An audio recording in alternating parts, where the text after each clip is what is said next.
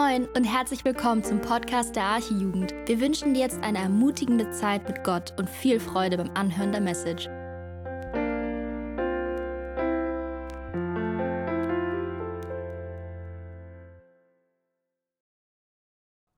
Vielen Dank für diese Zeit der Lobpreis. Schön, dass ihr alle da seid. Und dass wir Fortsetzung machen im Johannesevangelium. Ipo hat schon gesagt, wir haben eine lange Pause gehabt. Wir, ich glaube, Anfang, wann war das?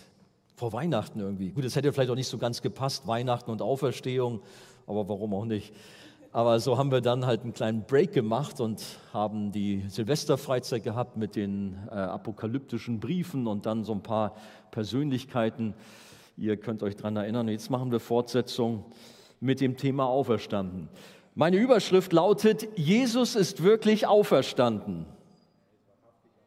Ich wollte nur einen Amen hören, ob ihr das glaubt. Glaubt ihr das auch, ja?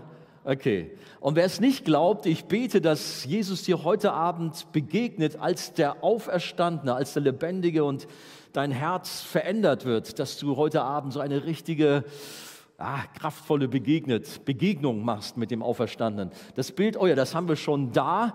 Das zeigt so richtig stark, dass das Grab leer ist. Nichts da, keiner mehr drin. Jesus ist auferstanden. Ja, wir sind im Johannesevangelium Kapitel 20 angelangt und ich lese nur einen einzigen Vers und werde dann mit euch so weiter durchgehen. Also wir sind eigentlich jetzt heute dran mit den Versen 1 bis 18, aber ich nehme mal nur den Vers 18 raus, ähm, denn der sagt so richtig, worum es geht. Hört mal, da ging Maria aus Magdala zu den Jüngern zurück und was hat sie ihnen gesagt? Ich habe den Herrn gesehen, verkündete sie und erzählte ihnen, was er zu ihr gesagt hatte. Was für eine Botschaft. Ich habe den Herrn gesehen. Hast du ihn auch gesehen? Ich hoffe. Ähm, vielleicht noch mal so ein bisschen, was bisher geschah. So läuft es ja immer auch bei Serien. Gut, da geht man dann drüber weg so, aber um noch mal anzudocken. Die römischen Soldaten, die hatten Jesus vor den Toren von Jerusalems brutal gekreuzigt, ihn umgebracht, dort auf diesem Hinrichtungshügel Golgatha, eigentlich eine Müllkippe mehr, und da wurde der König aller Könige hingerichtet. Er starb für uns. Er wurde noch einmal mit einer Lanze am Ende durchbohrt, ob er auch wirklich tot sei. Ja, er war tot, deshalb hat man ihm auch nicht die Beine gebrochen, wie es prophetisch übrigens vorhergesagt wurde. Bei den beiden links und rechts neben ihm hat man das ja getan, weil sie dann ja, durch dieses Beinbrechen dann nicht mehr ihr Gewicht halten konnten. Ich will das nicht weiter ausführen, dann elendig erstickt sind. Das ist so der Tod am Kreuz eigentlich. Aber Jesus war schon tot. Anschließend wurde er in der Grabkammer von Josef von Arimathea beigesetzt. Das ist so ein großer, reicher jüdischer Ratsherr gewesen. Und dann am dritten Tag war das Grab plötzlich leer. Ihr seht es hinter mir. Da war keiner mehr drin. Es gab nur einen einzigen Grund dafür. Jesus Christus ist auferstanden und Ipo hat es gerade auch schon gerufen. Das ist so der Gruß am Ostermorgen in vielen Teilen der Welt. Da ruft einer, Jesus ist auferstanden und dann antwortet die Menge, laut und voller Begeisterung, er ist wahrhaftig auferstanden. Oder gut, meine Überschrift heißt, er ist wirklich auferstanden. Ich werde das heute mit euch nicht weitermachen. Äh, Leute, die das mit dem Ostergottesdienst in der Arche kennen, die haben schon manchmal gesagt, okay, Andi, übertreib's nicht, wenn ich dann die Gemeinde das gleich paar Mal habe sagen lassen. Damit es auch jeder versteht. Und ihr könnt eigentlich diesen Gruß äh, oder sollt ihr nicht nur für Ostern parat haben, am liebsten jeden Tag. Ich meine, gut, deine Arbeitskollegen, Schulkollegen, Kommilitonen, die würden euch komisch angucken, wenn du reinkommst. Jesus ist auferstanden. Moin. Nein, nicht moin. Er ist wahrhaftig auferstanden. Also klar, wir wissen, wie es gemeint ist, aber dieses Thema, wie wir auch schon gehört haben, beschäftigt uns jeden Tag. Ähm, Im Übrigen zeigt Gott bei dieser ganzen Auferstehungsgeschichte seine besondere Wertschätzung den Frauen. Und äh, ja, hier in unserem Text, wir haben es gelesen, noch dazu einer ehemaligen, ganz besonderen großen Sünderin, die Maria Magdala, das war eine ehemalige Prostituierte. Äh, und wir wissen aus der Bibel heraus, dass auch aus ihr viele Dämonen ausgefahren sind. Also es war wirklich eine ganz schlimme Sünderin. Aber Gott hat sie freigemacht davon. Er ist hier gnädig gewesen und sie war nun hier in unserem Abschnitt auch die erste, die auch diese Auferstehungsgeschichte so ja, erleben durfte. Darüber hinaus waren es auch andere Frauen auch noch, die das so aufgenommen haben und dann diese Freudennachricht von der Auferstehung weiter verbreitet haben, als erstes dann ja zu den Jüngern. Ähm, ich habe so drei Punkte klassischerweise mal wieder mitgebracht. Das erste, die Hoffnung der Auferstehung. Das zweite, die Tatsache der Auferstehung. Und als drittes, die Kraft der Auferstehung. Möge das uns heute Abend segnen. Das erste, die Hoffnung der Auferstehung. Und da lesen wir nochmal einen äh, kleinen Abschnitt aus unserem Kapitel 20 im Johannesevangelium, nämlich die Verse 1 bis 9. Ähm, da steht, am ersten Tag der neuen Woche, früh morgens, als es noch dunkel war, ging Maria aus Magdala zum Grab. Sie sah, dass der Stein, mit dem man das Grab verschlossen hatte, nicht mehr vor dem Eingang war. Hinter mir seht ihr das an der Wand. Da lief sie zu Simon Petrus und zu dem Jünger, den Jesus besonders lieb gehabt hatte, und berichtete ihnen, sie haben den Herrn aus dem Grab weggenommen und wir wissen nicht, wo sie ihn gebracht haben.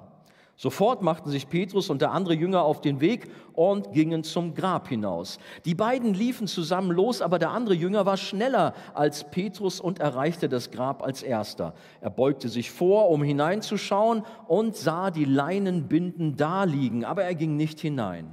Simon Petrus jedoch, der inzwischen auch angekommen war, ging in die Grabkammer hinein. Er sah die Leinenbinden da liegen und sah auch das Tuch, das man dem Toten um den Kopf gewickelt hatte. Es lag zusammengerollt an einer Stelle, nicht bei den Binden. Jetzt ging auch der Jünger, der zuerst angekommen war, ins Grab hinein und sah alles. Und er glaubte. Nach der Schrift stand es ja fest, dass Jesus von den Toten auferstehen würde, aber das verstanden sie damals noch nicht. Bis dahin erstmal.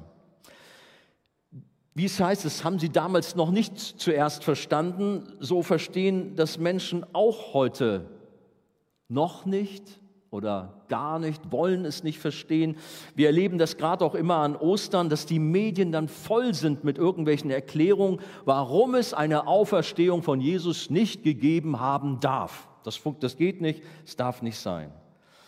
Und dann hat man irgendwelche abstrusen Geschichten, die man dann bringt. Aber die Heilige Schrift erklärt uns die Fakten, nämlich gleich zu Beginn der neuen Woche, wie wir es gelesen haben, dass da die Maria von Magdala, Salome und auch Maria, die Mutter von Jesus, den Leichnam salben wollten, wie es üblich war. Und ja, um noch einmal ihr Mitgefühl auszudrücken, war so die Tradition. Aber auf dem Weg zum Grab, da hatten sie zunächst mal nur eine einzige große Sorge, und zwar, wie sie diesen großen fetten Stein, zwei Tonnen schwer, wie sie den von dieser Graböffnung wegbekommen konnten. Markus 16 spricht zum Beispiel davon.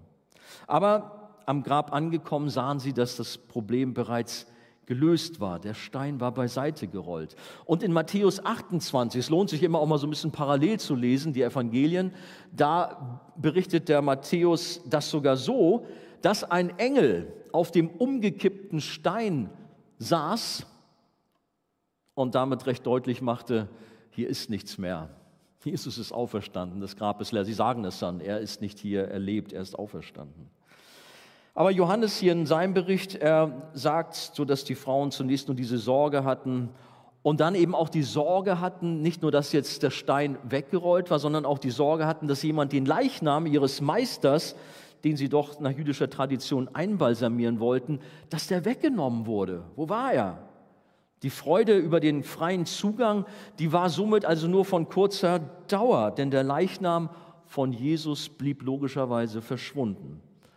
Wir haben es gelesen, aufgeregt liefen sie zurück zu den Jüngern, berichteten vom leeren Grab. Und jetzt ist interessant, ich weiß nicht, ich habe jetzt einen Text gerade gelesen aus der ähm, guten, nee, nicht gute Nachricht, was war das? Genfer, aus der neuen Genfer Übersetzung. Ich weiß nicht, welche Übersetzung ihr vielleicht auf dem Schoß habt. Ähm, da war ja jetzt so ein Wettlauf von Petrus und jetzt geheißen und der andere Jünger, den Jesus so lieb hat. Also Johannes spricht selber von sich. Gut, er will jetzt nicht so dick auftragen, vielleicht manches Mal und lässt das so offen, aber Petrus und Johannes, die machen hier einen Wettlauf zum Grab. Und Johannes hat gewonnen. Auch ebenso kamen dann die Frauen und die konnten bestätigen, dass das Grab leer war und die Grabtücher, das haben wir auch gelesen, gelegen, äh, gelesen, die waren sauber zusammengelegt. Das heißt auch gerade das Tuch äh, um den Kopf herum, das lag dort sauber zusammengewickelt. Eigentlich ein ganz klares Indiz schon mal, hier ist eigentlich kein Diebstahl vonstatten gegangen, irgendwie Grabräuber oder jemand hat jetzt hier ganz hektisch den Leichnam herausgenommen und weggebracht, sondern das war schon mal ein Indiz, hm, da ist schon was Besonderes passiert. Die Frauen waren dennoch sehr bestürzt und wir können nur ahnen, was ihnen dort am frühen Ostermorgen so durch den Kopf gegangen sein mag. Ja, vielleicht doch Grabräuber. Oder die hohen Priester. Ja, natürlich, die waren doch immer dagegen. Und die haben auch Jesus auf dem Gewissen. Und die Römer, ja sowieso, diese Besatzungsmacht, die waren das. Die haben den Leichnam von Jesus weggeschafft, um auch ja alle Spuren zu beseitigen. Ja, oder hatte womöglich Josef von Arimathea kalte Füße bekommen, so als hoher Ratsherr, seine Grabkammer für Jesus, diesen Revoluzer da so anzubieten. Es gibt ja so einen kleinen Joke da, ne? vielleicht kennt ihr den, dass es dann heißt, der Josef von Arimathea hat zu seiner Familie gesagt, ja, keine Sorge, ich habe das Grab nur für das Wochenende verliehen. War ja dann nachher wieder frei für die Familie. Aber im Ernst, das Grab war leer. Und das ist auch gut so, denn wäre es nicht leer gewesen, dann hätten wir nämlich keine Hoffnung heute. Wie gesagt, erster Punkt, die Hoffnung der Auferstehung. Wenn Jesus nicht auferstanden wäre, dann sähe es heute sehr, sehr düster aus. So wie es auch erkennbar ist direkt nach der Kreuzigung bei den Jüngern. Die waren nämlich ängstlich und niedergeschlagen. Ja, sie hatten zuerst große Hoffnung, dass jetzt irgendwie mit Jesus, ja, die Römer vielleicht sogar vertrieben werden. Ja, ihr wisst all diese Gedanken, die da waren. Aber jetzt war er gekreuzigt worden, er war tot. Sie waren jetzt am Nullpunkt, voller Hoffnungslosigkeit. Sie weinten und trauerten. Bereits bei der Verhaftung von Jesus im Garten Gethsemane, da waren sie panisch geflüchtet. Ihr erinnert euch. Nur der mutige Petrus hatte ein Schwert dabei und hat dazwischen gehauen, hat zum Glück nicht das, den Kopf abgehauen, sondern nur das Ohr getroffen. Wir erinnern uns an die Geschichte. Und Petrus blieb er dann auch noch dabei. Dann kommt ja diese dramatische Geschichte, auch davon haben wir gesprochen, noch so ein bisschen Wiederholung. Als äh, Jesus dort beim Verhör war, Jesus ähm, ja, wurde dort wirklich rangenommen und Petrus war draußen am Lagerfeuer und sie sagten, ja Mensch, du gehörst doch auch dazu. Nein, ich kenne ihn nicht. Und wir kennen die Geschichte. Er hat dreimal Jesus verleugnet, hat sich sogar unter Eid von Jesus losgesagt. Und dann krähte der Hahn. Das, was Jesus vorher gesagt hatte. Bevor der Hahn kräht, wirst du, Petrus, mich dreimal verleugnen. Aber Jesus sah ihn dann an und er brach zusammen und tat Buße. Aber letztlich stellen wir fest, keiner der Jünger zeigte Glaubensstärke in diesen kurzen Momenten nach der Kreuzigung, später auch und auch unmittelbar davor, sondern sie waren am Tiefpunkt. Sie waren echt niedergeschlagen. Sie grübelten, wie es weitergehen sollte. Als dann später die begeisterten Frauen ihnen von der Auferstehung Jesu berichteten, da konnten sie das zunächst nicht glauben. Selbst als Petrus in das leere Grab blickte, verstand er nicht, was dort geschehen war, sondern er wunderte sich nur, heißt es in Lukas Kapitel 24. Er schaute rein, sah das leere Grab und er wunderte sich. Statt mit Glauben waren die Jünger zunächst mit Unglauben, mit Zweifel, mit Angst und mit Hoffnungslosigkeit erfüllt. Bloß weg von Jerusalem, bloß weg von diesem Ort der Niederlage dachten sich auch zwei Jünger und machten sich auf dem Weg nach Emma aus so einer kleinen Ortschaft. Und dann schloss sich ihnen so ein Fremder an. Auch diese Geschichte kennen wir. Gezeichnet von Trauer und Depression berichteten sie diesem Fremden, es war Jesus, von ihren Eindrücken und schilderten ihm von ihrer verlorenen Hoffnung, von ihrer Trauer. Lukas 24, Vers 21 lesen wir davon. Sie erwarteten auch so eine politische Veränderung Israels, aber das war ja jetzt dahin. Und auch in unseren Tagen voller verschiedener Krisen sind Menschen voller Ängste und Sorgen. vielleicht bist du auch heute Abend hier und hast auch so einen richtigen Ballast mitgebracht. Voller Sorgen, voller Hoffnungslosigkeit aufgrund von deiner Situation, was immer das auch ist. Für viele Menschen hat sich der Glaube an Jesus mit der Kreuzigung erledigt. Er ist tot, da ist nichts mehr zu machen. Ja, er war ein guter Mann, er war ein Prophet, er hat auch vielen Menschen geholfen. Ja, gut. Aber dann war er nun mal Opfer einer Intrige geworden, eines Justizirrtums und er wurde hingerichtet. Und auch wenn Menschen von dem Leiden der Passion Christi berührt sind, ist für sie das Thema abgehakt, weil Jesus doch gestorben ist. Vorbei.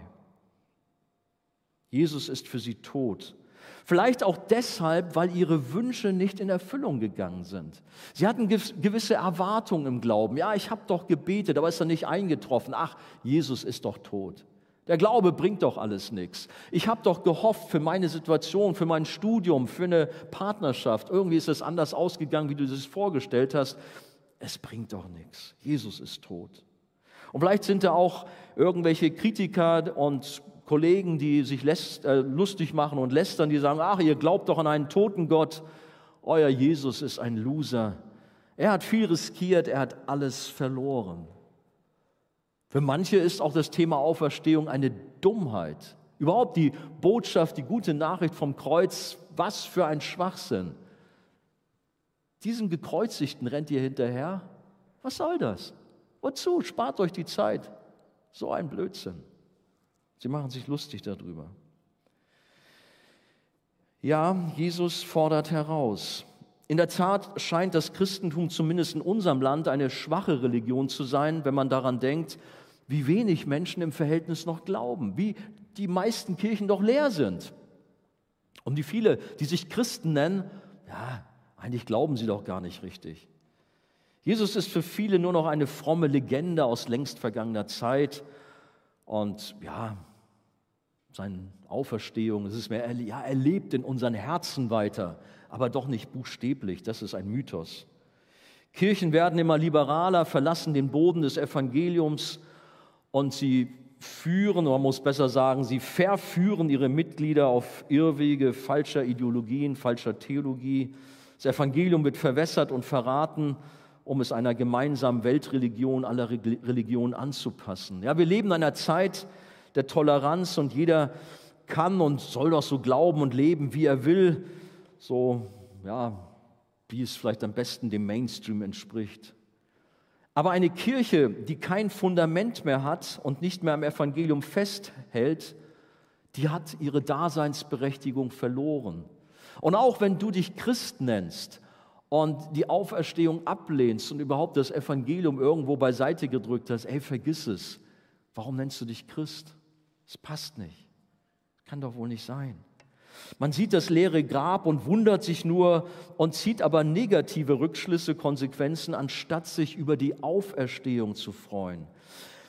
Ihr Leute, mit dem Glauben an die Auferstehung steht und fällt unser gesamter Glaube. Ich weiß nicht, ob euch das bewusst ist. In Römer Kapitel 10, Vers 9, da steht ein ganz, ganz wichtiger Satz. Hört mal. Denn wenn du mit deinem Mund bekennst, dass Jesus der Herr ist und in deinem Herzen glaubst, dass ihn Gott von den Toten auferweckt hat, dann wirst du gerettet werden. Wenn du aber da bist und du nennst dich Christ, aber du hältst die Auferstehung für einen Mythos und findest es alles blödsinnig, hey, du bist kein Christ. Du bist nicht gerettet, wie dieses Wort das ganz deutlich sagt. Der Glaube an Jesu Auferstehung ist also die Voraussetzung, um errettet zu werden. Ohne die Auferstehung hätten wir keinen Herrn, hätten wir keine Erlösung, keine Hilfe, keine Geborgenheit, keine Gewissheit für die Zukunft, kein Fürsprecher im Himmel. Alles wäre sinnlos. Wäre Christus nicht auferstanden, so würden auch alle unsere Predigten hier keinen Sinn machen. Unsere Jugendarbeit hier, warum? Können wir uns alle sparen? Warum sind wir eigentlich heute Abend hier, wenn Jesus nicht auferstanden wäre? Es gibt ja so einen schönen Abschnitt in 1. Korinther Kapitel 15, der Apostel Paulus, der stellt so Hypothesen aus, auf. So was wäre, wenn? Hier, ihr Leute, ihr glaubt nicht an die Auferstehung. Nehmen wir mal an. Was sagt er denn hier so? Paulus drückt es aus. Mit Recht könnte man uns dann vorwerfen, wenn wir seien Lügner und keine Zeugen Gottes, denn wir behaupten doch, Gott hat Christus auferweckt, also wenn es keine Auferstehung gäbe.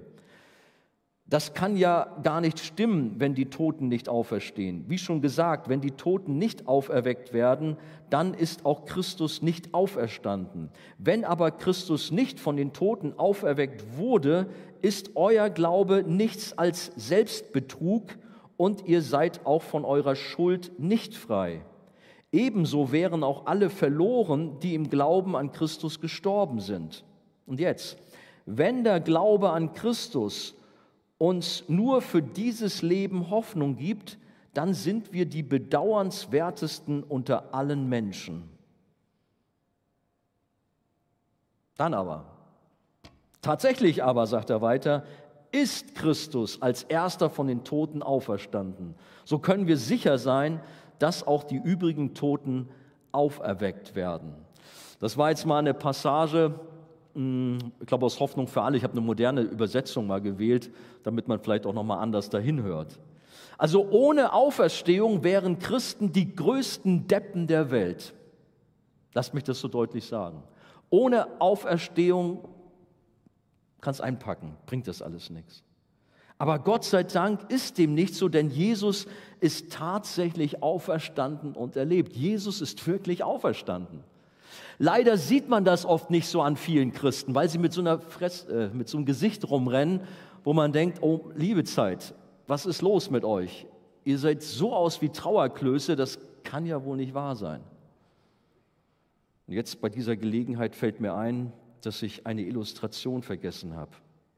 Ich werde euch nachher nochmal darauf hinweisen. Ich hatte eigentlich was Schönes vor. Ich sage euch das nachher, ihr werdet sehen. Aber gut, da aber Jesus auferstanden ist, haben wir eine lebendige Hoffnung. Die Auferstehung ist unsere Hoffnung. Ich hoffe, du kannst das bejahen und sagst Amen dazu. Bist du da? Ist Jesus auferstanden? Amen. Ihr seid da. Denn dann dürfen wir auch froh und glücklich sein. Und das wünsche ich mir, dass wir das auch wirklich sind. Aber wir gehen weiter. Das zweite, die Tatsache der Auferstehung. Gehen wir wieder in unseren Text rein, ab Vers 10. Ähm, also zum leeren Grab kommen wir jetzt zurück. Die beiden Jünger gingen nun wieder nach Hause. Maria aber blieb draußen vor dem Grab stehen, sie weinte. Und während sie weinte, beugte sie sich vor, um ins Grab hineinzuschauen. Da sah sie an der Stelle, wo der Leib Jesu gelegen hatte, zwei Engel in weißen Gewändern sitzen, den einen am Kopfende und den anderen am Fußende. Warum weinst du, liebe Frau? fragten die Engel. Maria antwortete, Sie haben meinen Herrn weggenommen und ich weiß nicht, wohin Sie ihn gebracht haben. Auf einmal stand Jesus hinter ihr. Sie drehte sich nach ihm um und sah ihn, erkannte ihn jedoch nicht. Warum weinst du, liebe Frau? fragte er sie. Wen suchst du? Maria dachte, es sei der Gärtner und sagte zu ihm, Herr, wenn du ihn weggebracht hast, sag mir bitte, wo du ihn hingelegt hast, dann hole ich ihn wieder. Maria, sagte Jesus. Da wandte sie sich um und rief Rabuni, das bedeutet Meister. Sie gebrauchte diesen hebräischen Ausdruck. Das waren so die Verse 10 bis 16 im Kapitel 20.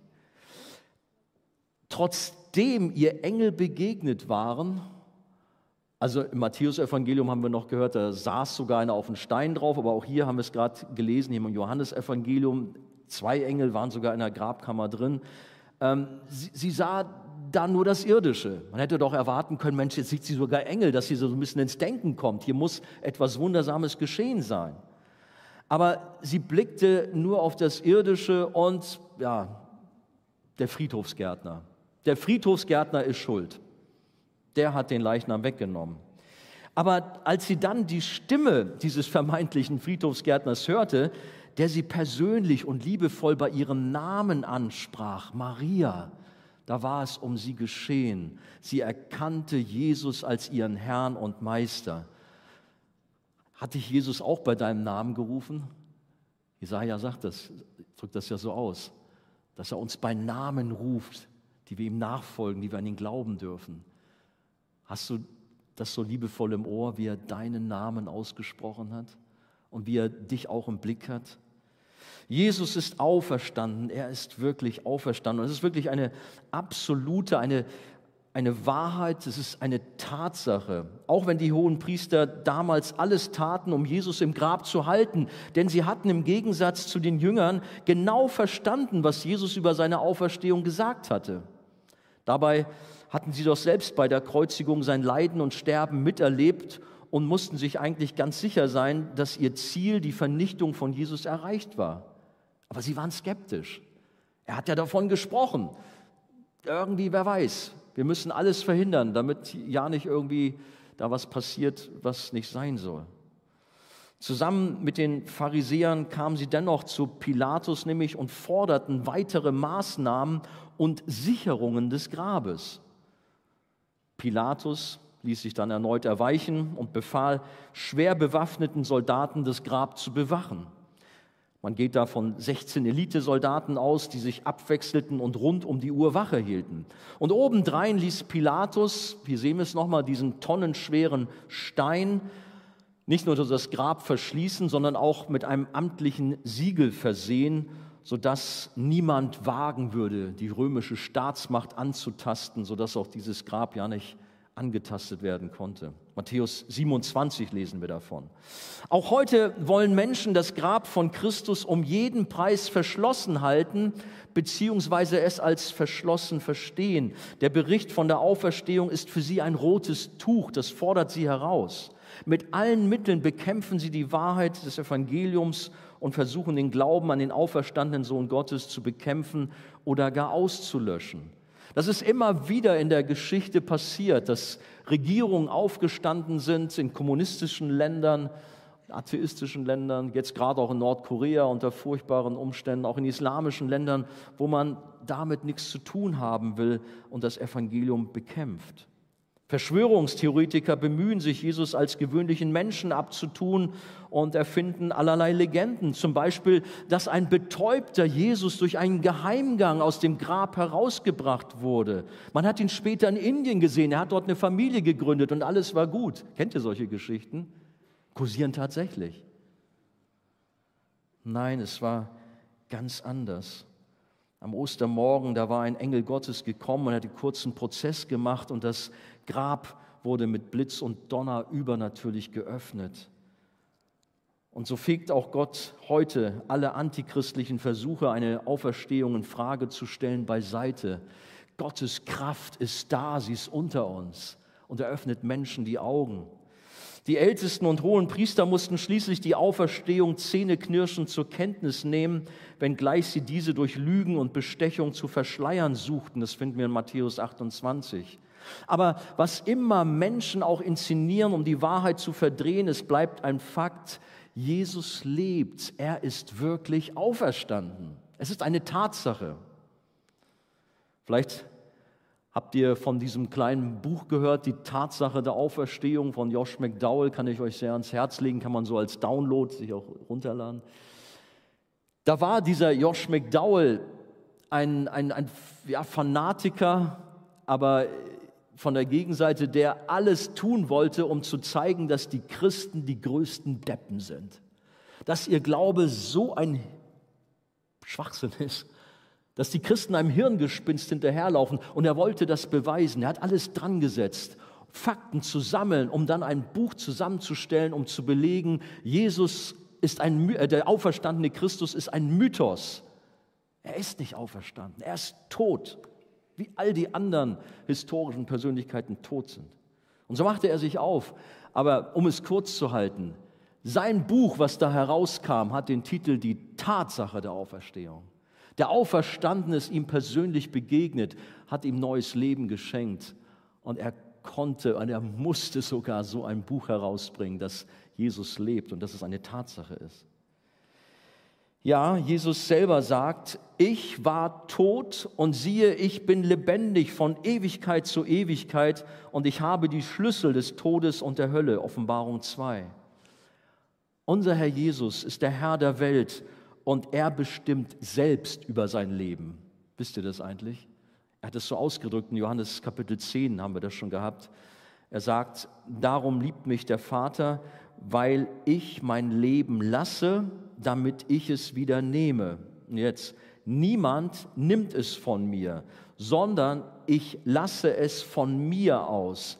Ich habe Macht, es zu lassen und ich habe Macht, es wieder zu nehmen. Jesus war immer der Herr über Leben und Tod, auch über sein eigenes, nur um das mal deutlich zu sagen. Die Auferstehung war nicht bloß eine Wiederbelebung eines toten Körpers, wie zum Beispiel bei Lazarus, der dann später doch wieder sterben musste. Nein, sie war ein göttlicher Wiederbelebungsakt mit der schöpferischen Erneuerung des Körpers von Jesus in einen unsterblichen himmlischen Herrlichkeitsleib. Das, was wir alle einmal erleben werden. Wir, die wir an Jesus Christus glauben, wir werden einmal einen neuen Körper bekommen, einen Herrlichkeitsleib und wir werden mit Jesus ewig leben. Die Mission von Jesus war auf der Erde erfüllt und der Vater und die gesamte Menge der himmlischen Herrscharen, die Herrlichkeit des Himmels, erwartete den Sohn Gottes zurück auf dem Thron nach der Auferstehung. Mit seinem Tod und seiner Auferstehung hat er den Weg zum Vater geebnet und war in allem der Erste. Im Kolosser 1, Vers 18 lesen wir, und er ist das Haupt des Leibes, nämlich der Gemeinde. Er ist der Anfang, der Erstgeborene von den Toten, damit er in allem der Erste sei.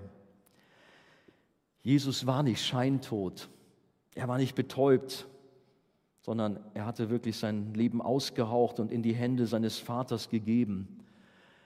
Er hatte die Mission am Kreuz erfüllt, er hatte ausgerufen, es ist vollbracht. Tetelestai. Ich habe bezahlt mit meinem Blut.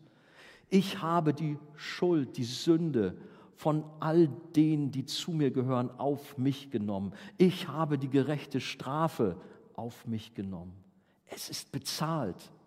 Der Schuldschein, der gegen euch war, der ist zerrissen, der ist ans Kreuz geheftet. Darüber dürfen wir es freuen. Die Mission, die Jesus hatte, die hat er erfüllt. Seine Schafe, seine Nachfolger dürfen sich freuen. Das Erlösungswerk am Kreuz war und ist nicht nur eine Option zur Rettung. Und wenn Jesus Glück hat, dann werden so ein paar Leute gerettet und folgen ihm nach. Nein, was er dort am Kreuz getan hat, das hatte zur Folge, dass Millionen und Abermillionen Menschen gerettet worden sind, weil das sein Auftrag war. Es war ein guter Freitag. Bei uns heißt das Karfreitag, aber so in der angelsächsischen Welt sagt man Good Friday. Es war wirklich ein guter Freitag, an dem Jesus gestorben ist und da wirklich den ganzen Preis bezahlt hat und die Mission erfüllt hatte. Und da nochmal ein Seitenhieb, ja, wir reden so viel von Friday for Future, das ist wirklich der Friday for Future gewesen, dieser Karfreitag, als Jesus am Kreuz gestorben ist. Aber die Auferstehung von Jesus ist keine Legende, sondern ist eine historische Tatsache, die unzählbar belegt ist. Ich denke, ihr habt das selber auch schon gemacht. Irgendwie, ja, wenn ihr bei mir im Glaubensgrundkurs seid, dann behandeln wir das Thema auch. Da gibt es so viele wunderbare Bibelstellen von Zeugen, die Jesus gesehen haben, die ihm begegnet sind. Wir denken an Thomas, diesen Zweifler, der letztlich dann ja, sogar selber seine Hände in die Nägelmale legen durfte oder in die durchbohrte Seite auf verschiedene Jünger, die ihn dann gesehen haben. Einmal stand er ja mitten unter ihnen, ich glaube, das war dann auch die Szenerie bei, bei Thomas. Oder auch 500 Brüder auf einmal, schreibt Paulus, haben ihn gesehen. Da waren so viele Zeugen. Interessant ist, dass es auch sehr viele außerbiblische Texte, Berichte gibt, die Jesus als den Auferstandenen bezeugen. Ich weiß nicht, ob ihr das wisst wusstet. Da gibt es manche, auch von Josephus Flavius gerade, diesen berühmten jüdisch-römischen Geschichtsschreiber. Der Zeitzeuge war auch damals bei diesen schrecklichen Vorkommnissen 70 nach Christus, als Jerusalem dem Erdboden gleichgemacht wurde. Er hat das alles niedergeschrieben und bestätigt. Ich habe das jetzt hier nicht aufgeschrieben, aber lohnt sich auch mal diese Texte zu lesen, dass dort Menschen waren, Zeitzeugen, die gesagt haben, ja, Jesus ist auferstanden, er lebt. Man könnte fast sagen, es gibt mehr historische Belege, die wissenschaftlich anerkannt sind, über die Auferstehung von Jesus, als irgendwelche Schriften oder scheinbar wissenschaftlichen Belege, dass Julius Caesar und Kaiser Augustus überhaupt gelebt haben. Ich provoziere so ein bisschen. Aber es ist interessant, da mal zu schauen. Der gallische Krieg zum Beispiel von Julius Caesar, der ist, ich sag mal so, mit zehn Abschriften belegt. Jesus, das Evangelium, die Auferstehung ist mit Tausenden, mit Zehntausend Abschriften, die wissenschaftlich anerkannt sind, belegt. Und dann hast du immer so Leute, die dann trotzdem alles in Frage stellen und nur negativ sind. Ich hoffe, dass auch das dazu hilft, mal drüber nachzudenken. Die Engel haben den verschwundenen äh, den, den, Frauen, die den verschwundenen Jesus suchten, aufgeklärt. Im Lukas 24 lesen sie, dann haben sie gesagt, was sucht ihr den Lebenden bei den Toten? Er ist nicht hier, er ist auferstanden. Ich war selber mal nach Jerusalem gefahren. Da gibt es ja diese Grabeskirche, aber es gibt auch so einen, einen Ort, so ein, ein Gartengrab heißt es dort. Und da ist, sieht es so ähnlich aus wie auf dem Bild dort, was wir an der Wand haben. Da ist dann nur nicht eine Öffnung, so wie da, sondern es ist eine hölzerne Tür drin. Und auf dieser Tür steht drauf, er ist nicht hier, er ist auferstanden. In englischer Sprache steht es da. Jesus und das Grab passen einfach nicht zusammen. Es ist ein Widerspruch, wie er größer gar nicht sein kann. Jesus ist der, der das Leben schenkt und selbst darüber wacht. Jesus ist der Weg, die Wahrheit und das Leben. Er ist nicht bei den Toten zu finden. Es gibt sicherlich manche Mausoleen und Gedenkstätten. Denken wir an Lenin in Moskau, die Pyramiden der Pharaonen zeugen davon. Da sind so viele große Persönlichkeiten gestorben und sie sind aufgebahrt. Man erinnert sich daran durch irgendwelche Stätten. Bei Jesus ist das nicht, weil es gibt kein Grab von ihm. Das Grab ist leer. Er sitzt zur Rechten des Vaters inmitten seiner himmlischen Herrscher und wartet nur darauf, als König der Könige bald wiederzukommen, um sein ewiges Reich aufzurichten. Freust du dich darauf? Vielleicht ist dieser Tag näher, als wir denken. Ihm sollen wir alle Ehre geben, ihm, dem König aller Könige. Als drittes und letztes die Kraft der Auferstehung. Jesus hat gesagt, das sind jetzt die Verse 17 bis 18, Johannes 20, ähm, zu der Maria, halte mich nicht fest, ich bin noch nicht zum Vater in den Himmel zurückgekehrt. Geh zu meinen Brüdern und sag ihnen, dass ich zu ihm zurückkehre, zu meinem Vater und eurem Vater, zu meinem Gott und eurem Gott. Da ging Maria aus Magdala zu den Jüngern zurück. Und dann kommt das, was ich eingangs schon euch vorgelesen habe. Sie sagt, ich habe den Herrn gesehen. Leibhaftig, mit meinen eigenen Augen habe ich ihn gesehen. Sie verkündete es und erzählte ihnen, was er zu ihr gesagt hatte. So diese Maria hatte die Auferstehung, ähm, hatte nicht nur gehört davon, sondern sie hat es ganz persönlich erlebt. Und das hat in ihr etwas ausgelöst, das hat ihr Kraft gegeben. Denn sie folgte auch sogleich dem Auftrag ihres Meisters und blieb mit diesen Erlebnissen nicht allein, sondern hat es voller Begeisterung weitererzählt. Die Begegnung mit dem auferstandenen Jesus veränderte ihr Leben. Die Bibel sagt in Römer Kapitel 8, 11, wenn nun der Geist dessen, der Jesus von den Toten auferweckt hat, in euch wohnt, so wird er, der Christus von den Toten auferweckt hat, auch eure sterblichen Leiber lebendig machen durch seinen Geist, der in euch wohnt. Die Auferstehungskraft Jesu, die ist da. Und alle, die hier sitzen und von neuem geboren sind, die Jesus nachfolgen, die haben diese Auferstehungskraft persönlich erlebt und diese Auferstehungskraft ist nach wie vor in euch. Ich will euch damit auch ermutigen, dass diese Geschichte von Jesus, dass er auferstanden ist, ja, das ist geschehen damals vor 2000 Jahren, aber es hat nach wie vor Auswirkungen auf unser persönliches Leben und diese Kraft ist unter uns. Die Auferstehungskraft verändert die Herzen von Menschen und damit auch Lebenssituationen. Jesus enttäuschten die Erwartungen seiner Zeitgenossen, die von ihm neue politische und soziale Strukturen erwarteten. Ja, die hatten damals was ganz anderes erwartet, dass er die Römer aus dem Land treibt. Aber das war nicht sein Auftrag.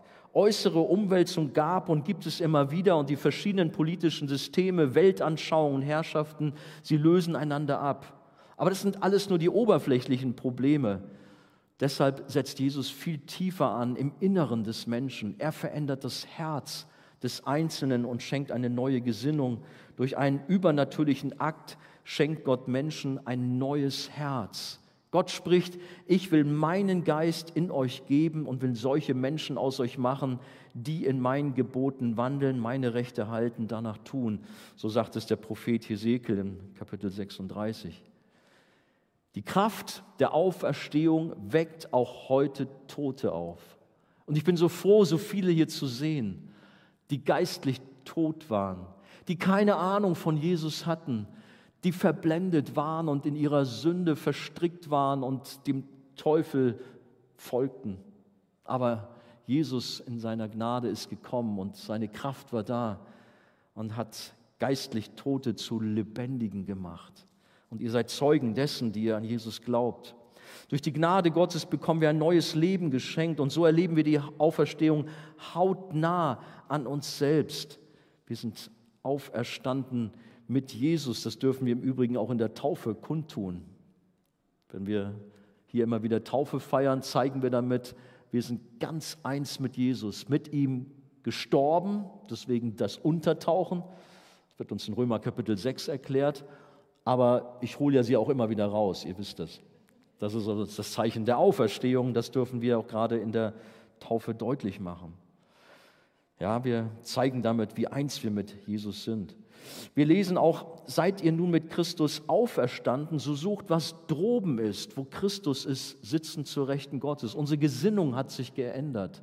Wir sind nicht mehr so auf das Irdische fixiert, sondern unsere Sehnsucht, unser Blick ist nach oben gerichtet durch die Kraft der Auferstehung.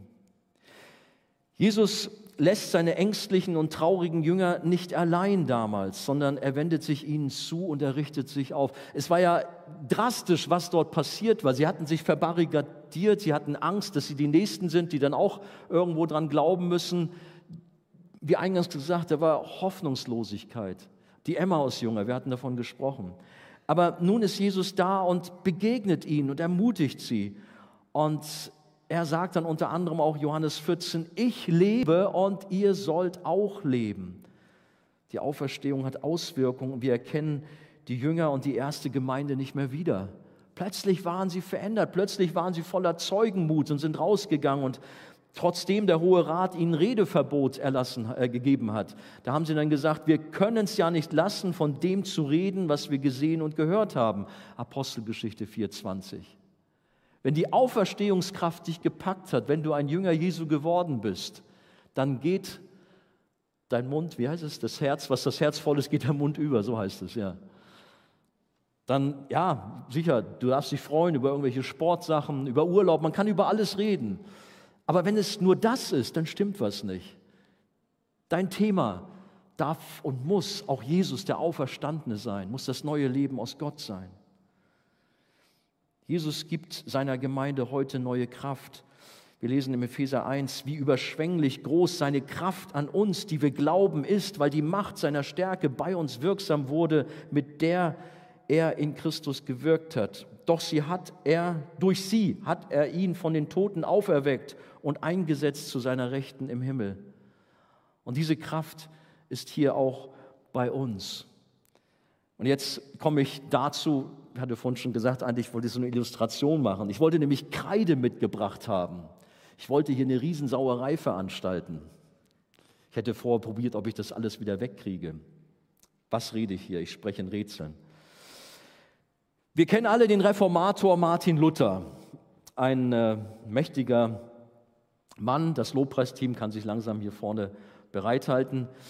Ähm, der hatte allerdings mit schweren Depressionen zu kämpfen und war von seinem Gemüt manchmal dann so niedergeschlagen. Und einmal begegnete ihm daraufhin seine Frau Katharina von Bora oder auch Herkete genannt. Ähm, weil sie den Hof so gut im Griff hatte, wurde sie Herkete genannt. Und sie begegnete ihren traurigen Martin mit einer schwarzen Trauerkleidung, sodass er ganz erschrocken fragte, wer ist denn gestorben? Was ist los? Hört mal ihre Antwort. Gott muss gestorben sein, so wie du dich aufführst. Und ich kann mir das vorstellen, dass man das fast auch zu manch einem von uns sagen müsste. So wie du lebst, mit so einem Gesicht, hatte ich vorhin schon gesagt, Gott muss tot sein. Jesus ist nicht auferstanden. Das hatte auch der, der Nietzsche, dieser Philosoph, auch schon mal gesagt, wenn die Erlösten nur Erlöste ausschauen würden, dann würde ich vielleicht eher glauben. Aber so wie sie da rumrennen, naja, da vergeht mir eigentlich alles so, mal anders gesagt. Ja, die Katharina hatte das nicht so leicht mit ihrem Martin. Die Botschaft aber hatte er dann verstanden und er wurde wieder froh.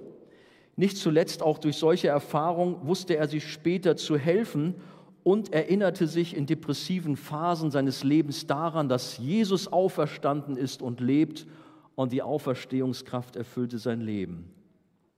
Und wisst ihr, was er getan hat? Er hat sich zu helfen gewusst. Er hat Kreide genommen und hat überall, was ihm in die Quere kam, mit Graffiti angefangen. Naja, er hat Vivit draufgeschrieben. Er lebt. Das war seine Botschaft. Ich weiß nicht, Katharina muss wahnsinnig geworden sein. Nein, ich habe doch den Boden gerade frisch gewischt und Martin hat wieder Vivit erlebt hingeschrieben oder irgendwo an die Wand oder an, äh, an einen Baum vielleicht, keine Ahnung. Überall, so habe ich das nachgelesen, hat er Vivit draufgeschrieben, um sich zu ermutigen. Jesus ist auferstanden, er lebt. Das hat ihn froh gemacht. Das hat ihm Kraft gegeben, auch für seine besonderen Aufgaben, die er hatte, und die waren nicht wenig, wie wir wissen.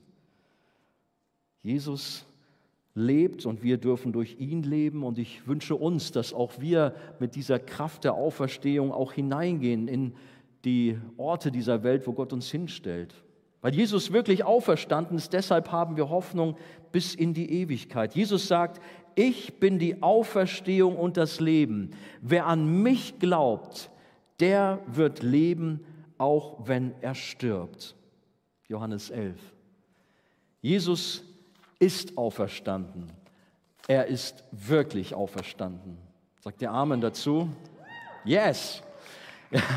Ja, wenn, wenn, dann müssen wir alle applaudieren. Unser Herr ist auferstanden. Das stimmt. Ähm, bevor wir in den Lobpreis reingehen, ich habe da noch so einen kleinen Filmtipp für euch. Vielleicht kennt ihr den auch. Es gibt so eine Geschichte von einem Journalisten, sehr erfolgreicher Journalist. Ähm, auch eine spannende Sache hat er irgendwie aufgedeckt, wurde irgendwie prämiert mit irgendwie einer Auszeichnung. Ähm, aber dann ist ihm Folgendes passiert. Also es war ein Typ, der war durch und durch atheistisch. Und dann kam eines Tages seine Frau zu ihm und hat gesagt, ich glaube an Jesus, ich glaube an den Auferstandenen. Den hat fast der Schlag getroffen. Das gibt's nicht. Sowas passiert mir, dass meine Frau jetzt auch so durchdreht. Aber er war ja ein gewiefter Journalist und wirklich gut drauf und erfolgreich. Er hat gesagt, komm, ich werde meiner Frau beweisen, was für ein Quatsch das alles ist. Ähnlich so die Geschichte, wie ich sie vorhin schon mit dem Buch der Tatsache der Auferstehung erzählt habe. Er hat sich aufgemacht, hat alle möglichen Experten, man kann fast sagen auf der ganzen Welt, gut, ich vermute mal mehr in der USA, da war es gewesen, aufgesucht und mit ihnen darüber gesprochen. Am liebsten wollte er wohl hören, Jesus ist ein Mythos, er ist nicht auferstanden, das stimmt alles nicht. Aber je mehr er recherchiert hat, je mehr er gesucht und geforscht hat, kam er nicht umhin, um herauszufinden, dass Jesus lebt dass er auferstanden ist. Und dieser Jesus ist ihm auch persönlich begegnet, sodass dieser Mann dann schließlich ein Buch geschrieben hat, Der Fall Jesus. Habt ihr davon mal gehört? Der Mann ist Lee Strobel. Heute ist er kein Journalist mehr, sondern ein Pastor. Ich habe ihn selber auch mal erleben dürfen in Chicago. Also es ist großartig, wie Gott in seiner Liebe und Macht und Gnade Menschen begegnet, die auf der Suche sind. So zum Schluss, wenn du hier bist und hast auch deine Fragen und kommst eigentlich gar nicht damit zurecht, was ich hier heute Abend so gesagt habe. Suche, suche Jesus und er wird dir begegnen. Und zwar als der Auferstandene als der Auferstandene. Der Herr segne uns. Amen.